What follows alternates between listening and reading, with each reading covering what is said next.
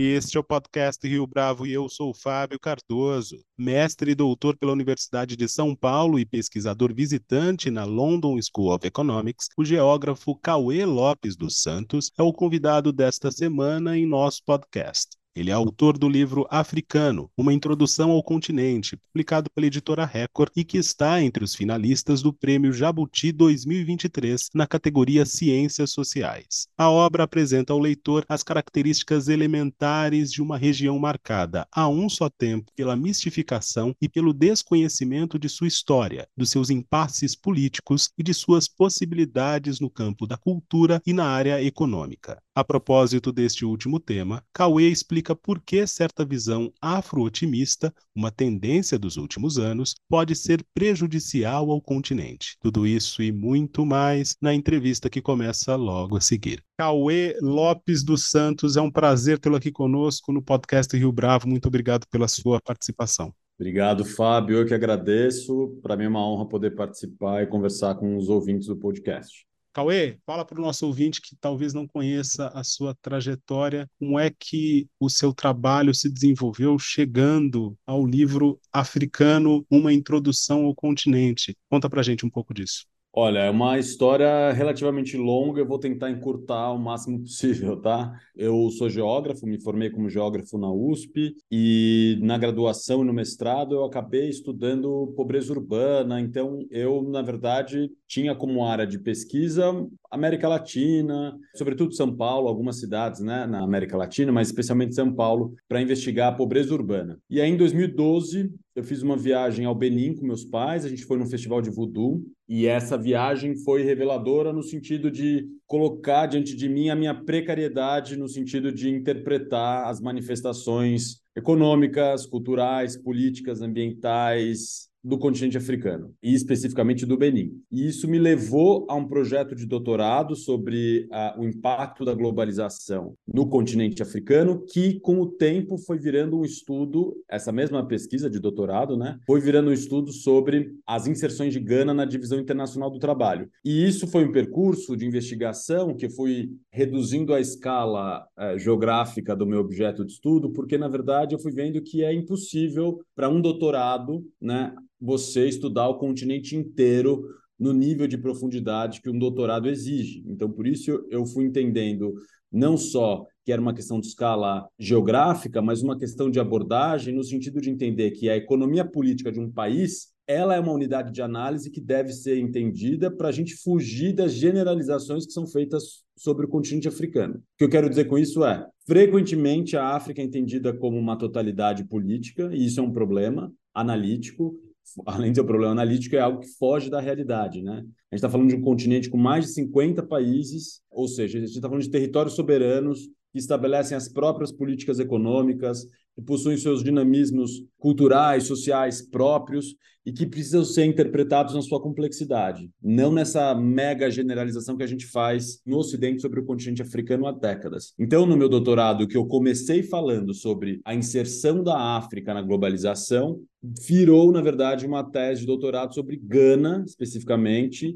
e as suas inserções na economia internacional. Isso para dizer o seguinte, que uma tese de doutorado me levou né, a esse percurso. Mas para eu investigar Gana, eu acabei tendo acesso a muitos materiais, muitas obras de referência que versavam sobre a história do continente africano, que versavam sobre, enfim, aspectos, semelhanças e diferenças relativas aos territórios africanos. Uma delas foi a coleção da Unesco, né, de História Geral da África. E aí, ao mesmo tempo, eu fui, eu me tornei professor na Unicamp, no Instituto de Geociências, com, em uma matéria chamada Geografia Regional África, então que eu tive que construir um entendimento acerca desse continente levando em consideração as particularidades territoriais do mesmo. Então, o livro africano, de certa forma, ele é um produto desse exercício, que é mostrar a, a complexidade do continente, as particularidades do continente, só que aí com uma preocupação específica que é falar com um público fora da universidade, um público mais amplo, né? Ele tem um caráter introdutório, isso está mesmo no nome, né? E aí, o que está sendo proposto é especificamente introduzir ao leitor, à leitora, uma determinada forma de entrar no continente africano, né? Fugindo das generalizações que foram construídas acerca do continente ao longo das últimas décadas. Propor uma forma eh, não só em perspectiva, mas também prospectiva do continente, né? Levantar possibilidades futuras, tendências, o que a gente vem observando nas últimas décadas, como isso pode impactar no, no cenário futuro, enfim. Então, o meu percurso foi dentro da área da geografia. Eu também estou numa interface forte com os estudos urbanos e com a economia política, principalmente, mas é um trabalho que está, o livro africano especificamente, é um trabalho que está para um público amplo. Muito bom, Cauê. A gente vai falar sobre questões relativas à economia e política daqui um pouco, mas antes disso, eu queria puxar um gancho que você deixou na sua primeira resposta e que envolve também o prefácio de africano, o livro, e tem a ver com as imagens que são construídas a respeito do continente africano. E você cita na introdução, logo na introdução, né, o, o filme Beasts of No Nation, no Nation. O quanto essas imagens elas são deletérias para a nossa imaginação a respeito do continente africano, que, ao mesmo tempo que está tão perto da história do Brasil, parece muito distante, parece uma miragem. Fala um pouco para a gente disso. Olha, essa perspectiva, eu até no livro, eu acabo entrando nessa questão das formas de representação do continente ao longo da história, e como a indústria cultural, os meios de comunicação, né, o jornalismo de forma geral, mas a indústria cultural tem um papel fundamental na construção dessas imagens que são extremamente problemáticas e perversas sobre o continente africano. Primeiro, porque elas generalizam, e segundo, porque elas generalizam na depreciação de aspectos sociais, políticos, ambientais, etc. É o que eu falo, inclusive, para os meus alunos. Quando a gente faz determinadas escolhas de representação, seja em filme, seja em livro, seja história em quadrinho, essas escolhas são também políticas, né? E o fato de eu não circunscrever espacialmente essas escolhas, eu estou generalizando elas para o continente inteiro. É o caso do filme Besta Sem Nação do Netflix, porque você tem uma situação de guerra civil em algum lugar da África que a gente não tem a menor dimensão de onde seja, porque não há nenhuma inferência regional posta. A gente só sabe que é África porque é um set de filmagem com atores negros em uma área tropical. Poderia até ser, sei lá, no mundo caribenho, mas no mundo caribenho a gente teria uma presença indígena mais marcante, né? A gente sabe que é na África em função de ser um contexto também de guerra civil, que já foi explorado em outras produções, né? Mas o problema é justamente esse. Quando eu construo essa crítica sobre essas formas de representação, eu não estou negando a existência de guerras civis na África, muito pelo contrário. O que eu, que, o que eu gostaria de ter é precisão na forma de representação desses eventos, né? Porque quando a gente fala do Kosovo, isso está muito bem marcado. Quando a gente está falando do continente europeu, de forma geral, as guerras estão muito bem circunscritas na história, né? E também na geografia, né? No tempo e no espaço. Então, quando a gente fala de África, não, vira um grande é, é, tabuleiro homogêneo de guerras civis de epidemias, de manifestação de natureza selvagem, né? áreas pouco exploradas pelo homem, pela sociedade, e representações caricatas da cultura, um certo exotismo, né? E isso é muito problemático, sobretudo para um país como o Brasil, que consome essa indústria cultural, sendo um país majoritariamente negro e que historicamente tem um currículo racista, né? A gente vem de uma tradição de décadas de um currículo racista, um currículo que eh, coloca o negro sempre em situações de desqualificação, né? O negro está sempre presente historicamente nos currículos, é, no espaço de subjugado e poucas vezes no espaço de enaltecimento da cultura, de enaltecimento da complexidade, da diversidade social, da competência tecnológica. Eu converso muito com meus alunos sobre isso, né? As escolhas políticas que a gente faz aqui no Brasil de representação das sociedades negras, né? Então, durante tanto tempo, construiu-se uma ideia de que os negros africanos foram escravizados porque eram mais fortes. Se você sair na rua perguntando isso, muita gente vai trazer essa argumentação para justificar a escolha dos africanos para serem escravizados nas Américas. Enquanto a gente sabe que teve uma variável tecnológica que foi fundamental para essa seleção. O domínio da agricultura em terrenos tropicais, a extração de minérios e da metalurgia, então, a gente tem um conjunto de variáveis do campo tecnológico, ou seja, do campo intelectual, fundamentalmente, que são não incorporadas numa lógica curricular por escolha política. Eu acredito que no campo do, do, entendimento da complexidade africana, a gente tem essas generalizações e elas promovem, elas reafirmam, na verdade, uma leitura racista de mundo, que é muito perversa e muito problemática para o público brasileiro. No livro, Cauê, você cita especificamente a Conferência de Berlim entre 1884 e 1885 como um acontecimento decisivo para a reconfiguração territorial do continente africano. E aí a gente está pensando num aspecto que articula geografia e política. Conta para o ouvinte a importância desse evento para a África que nós conhecemos hoje. Olha, esse é um evento central para a história do continente africano, de forma geral, e ele é um evento que muita gente chama de a partilha da África, né? Quando se decide a partilha, mas na verdade a partilha ela vai acontecendo e a conferência de Ber... no final do século XIX e a conferência de Berlim ela normatiza os termos dessa partilha. Na verdade, aquela imagem que eles se reúnem e dividem a África, isso não é o que acontece na Conferência de Berlim. A Conferência de Berlim estabelece as regras do jogo da colonização caso as potências europeias entrem em contato, em confronto no campo africano, né, no espaço geográfico africano. E aí o que, que essa conferência vai determinar, portanto, é não só essas regras, mas vai determinar uma lógica também, que é a lógica do hinterland, que é a ideia de que você, na medida em que conquista, domina, subjuga determinada porção costeira do continente, o interior automaticamente também é seu. Essa ideia de que é, você pode ir avançando no interior, num fluxo é, em direção ao interior, na medida em que você tem uma dominação costeira. Essas são as regras estabelecidas é, na Conferência de Berlim, e aí a, os efeitos disso a gente vai ter é a delimitação no curto, médio prazo das fronteiras desses territórios coloniais e essas fronteiras vão ser mantidas, mesmo após as independências dos países africanos, como uma forma de garantir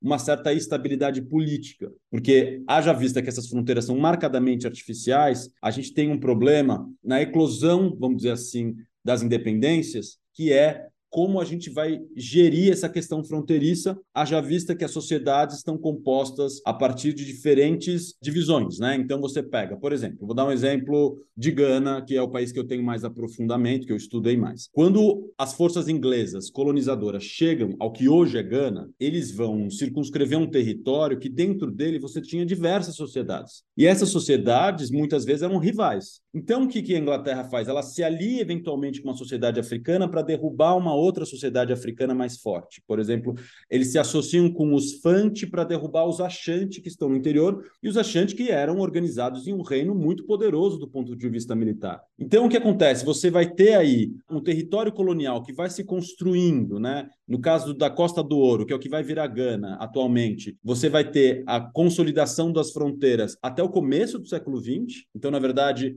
é, os últimos territórios que vão ser incorporados nessa colônia da Costa do Ouro vai ser 1901 por aí. E aí você vai ter um território colonial com uma sociedade extremamente diversa. Os Ashanti, os Fanti, os Euês, você vai ter um conjunto de sociedades, eventualmente rivais, que vão ter que criar, forjar uma identidade nacional para se contrapor às violências da colonização. Então você tinha sociedades que eram rivais no continente africano enquanto elas exerciam sua soberania sobre seus territórios, mas que em função das violências imputadas na lógica colonial, vão acabar criando um senso de nacionalidade, né? Vão acabar criando um nacionalismo, um nacionalismo que está configurado em função das violências coloniais. Então, vamos ter que nos juntar, nós que nos odiávamos até, sei lá, 40 anos atrás, agora a gente tem um inimigo em comum, a gente vai ter que se juntar para derrubar esse inimigo em comum. E aí vamos supor que derrubaram o inimigo em comum, como é que eu vou gerir esse novo território a partir do momento que eu tenho várias sociedades, sociedades que inclusive estão divididas até para outros territórios, né? Então você tem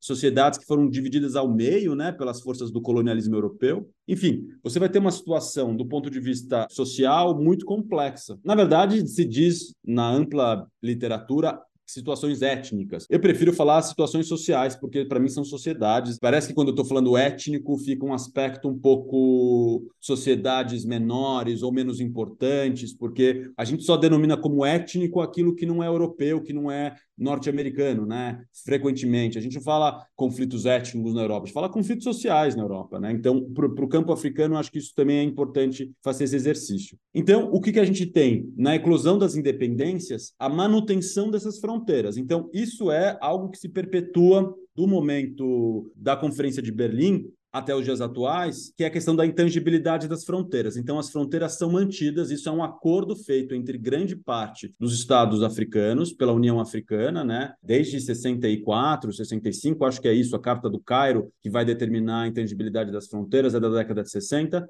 para garantir também que esses novos países não entrem em disputas territoriais. Né? Então, esses novos países que vão surgir nos anos 60, 70, etc., eles já vão ter muitos desafios pela frente do ponto de vista da consolidação do Estado nacional. Então, para diminuir os possíveis problemas que poderiam ocorrer, como disputas fronteiriças, acorda-se entre eles a manutenção das fronteiras do período colonial. Com base nisso que você disse, Cauê, é, a gente pode entender o fenômeno do genocídio em Ruanda pela mesma linhagem, pela mesma é, estrutura? Com certeza. O genocídio em Ruanda, que é um genocídio entre sociedades que historicamente disputavam território, e é um território marcadamente fértil, é uma área muito fértil, uma área que tem uma variação de altitude que é importante do ponto de vista agrícola, enfim, uma área potencialmente interessante para a agricultura. E essas sociedades, os Tutsis e os Hutus, disputam isso historicamente, né, bem antes da dominação belga, né, e depois do, da intervenção francesa.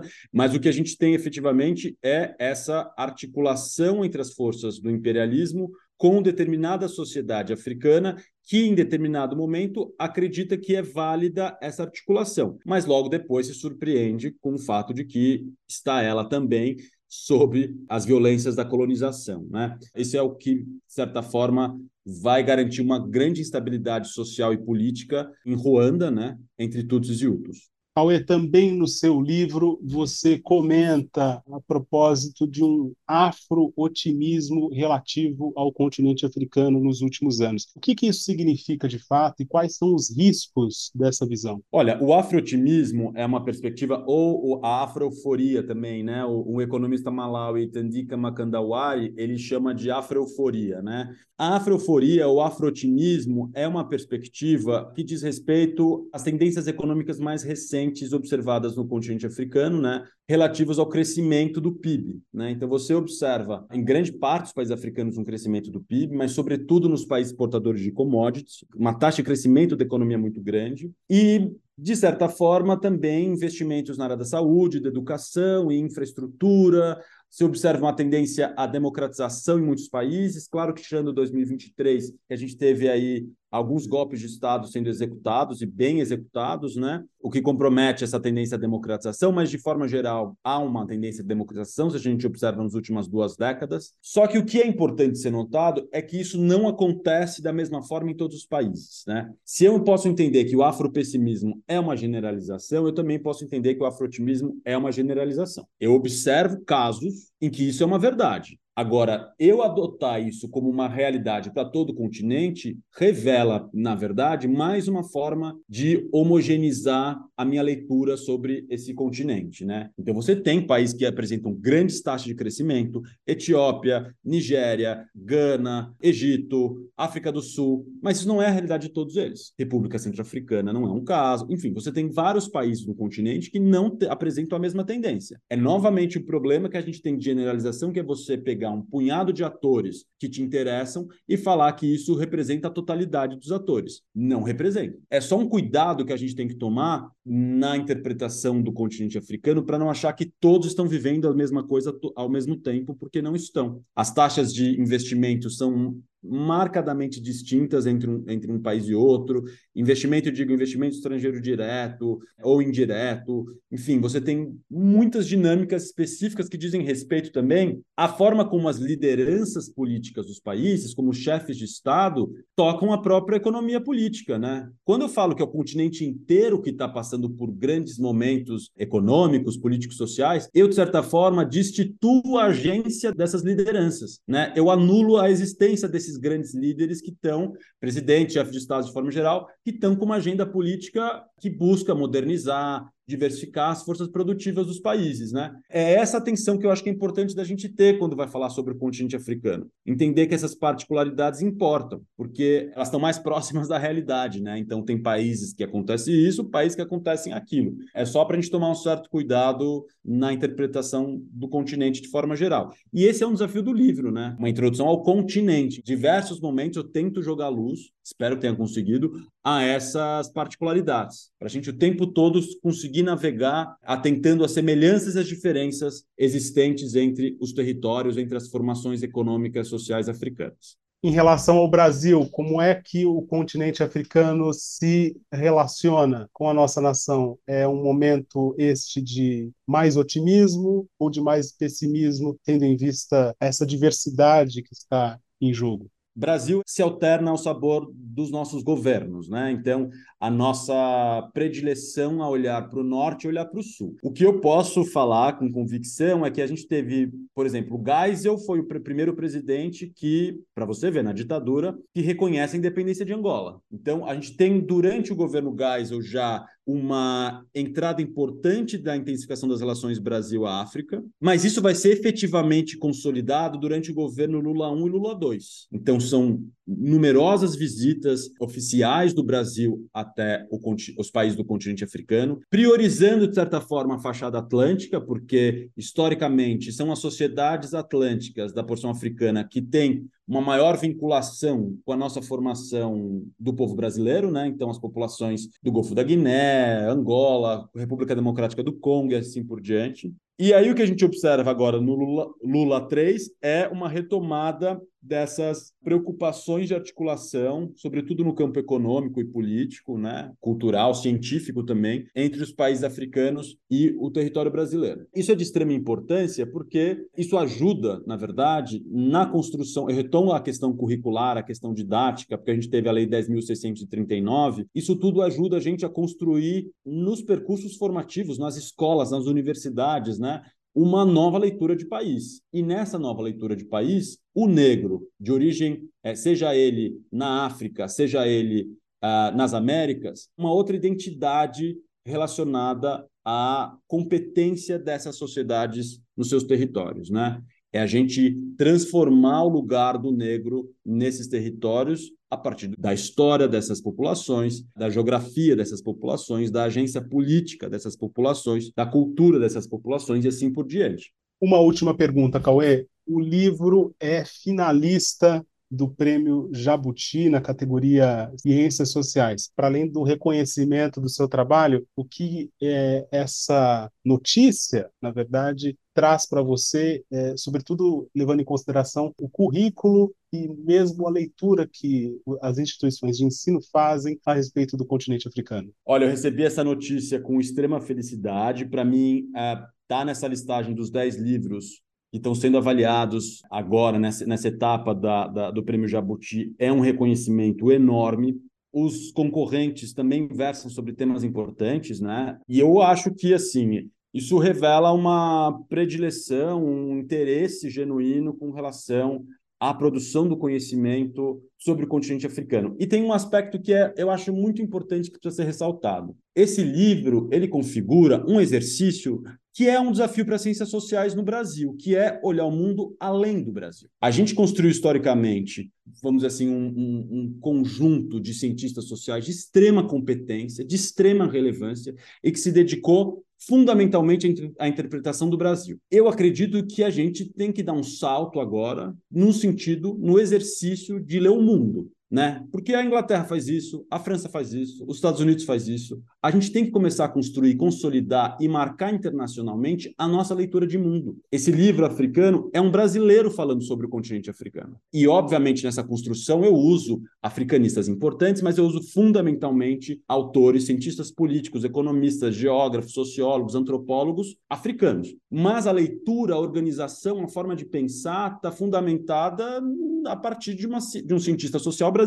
Então, eu acho que esse é um desafio que a gente tem, é um desafio de internacionalização, não no sentido da internacionalização de eu sair daqui e ir para lá, mas no sentido de eu construir a minha leitura de mundo. Eu, Brasil, construir uma leitura de mundo. Eu acho que esse é um desafio que a gente vai ter que consolidar, a gente vai ter que construir Já tem muita gente fazendo isso, óbvio. Eu não estou falando que eu estou inaugurando uma tendência, longe de mim. Mas a ideia de que a gente tem que cada vez mais se jogar no mundo para interpretá-lo desde uma chave de leitura que é a chave de leitura brasileira das ciências sociais. E tem muitas diferenças internas, obviamente, mas que se localiza no sul global. Então, se posicionar, o Brasil tem esse potencial científico nas humanidades, que é um potencial absurdo, né, se a gente comparar com outros países. Eu sou pesquisador visitante na London School of Economics, eu fiz parte do meu, do meu doutorado em Berkeley, na Califórnia, e eu posso assegurar que nós temos um potencial gigantesco diante dessas outras potências. Né?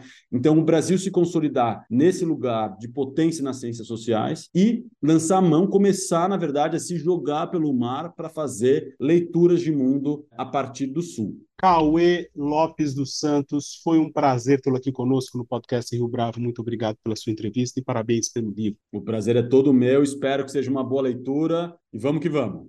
E esta foi mais uma edição do podcast Rio Bravo. Ouça, comente e compartilhe. Gostou da experiência? Nós da Rio Bravo estamos aqui para lhe oferecer o conteúdo mais adequado para a sua melhor tomada de decisão. E no site www.riobravo.com.br você conhece mais a respeito da nossa história. No Twitter, o nosso perfil é @podcastriobravo.